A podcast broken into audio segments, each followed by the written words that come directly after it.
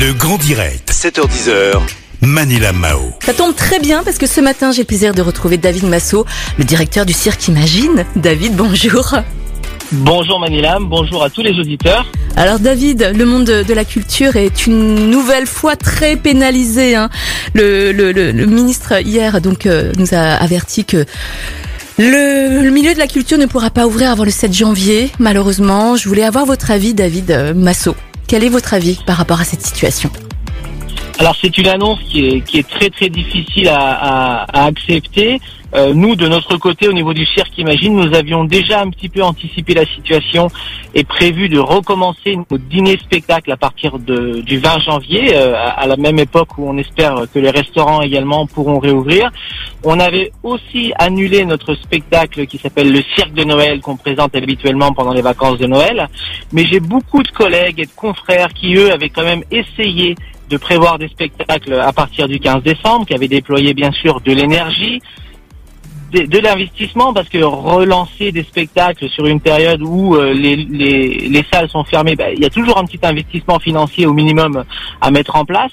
Et je pense que pour eux, enfin, c'est très triste. Je suis euh, solidaire et, j'ai- de grosses pensées pour mes collègues qui sont dans une situation maintenant euh, euh, très compliquée économiquement, mais aussi, je pense, moralement. C'est un, un, coup très très dur pour le moral des artistes de notre pays. Est-ce que vous avez aussi participé aux manifestations, David, ou pas, ces derniers jours? Oui, bien sûr, Oui. j'ai participé aux manifestations. Alors, c'était les premières manifestations de ma vie. J'ai 47 ans. Euh, c'était vraiment la première fois que je me retrouvais dans la rue à manifester.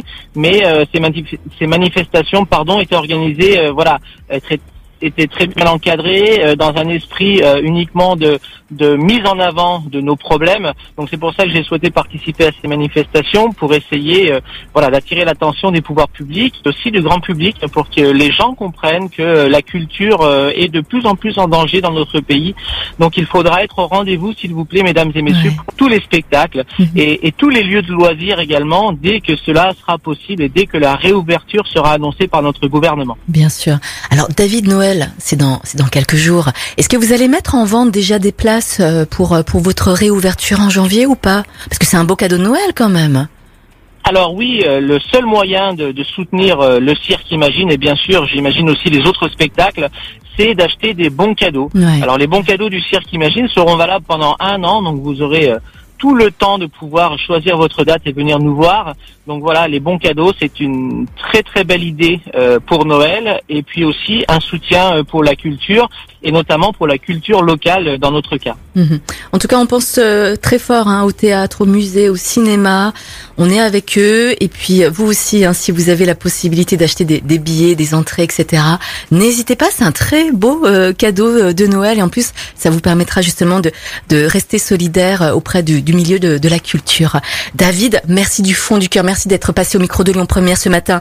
Et puis, on garde contact. On se tient au courant pour la suite, pour l'ouverture du cirque Imagine en janvier.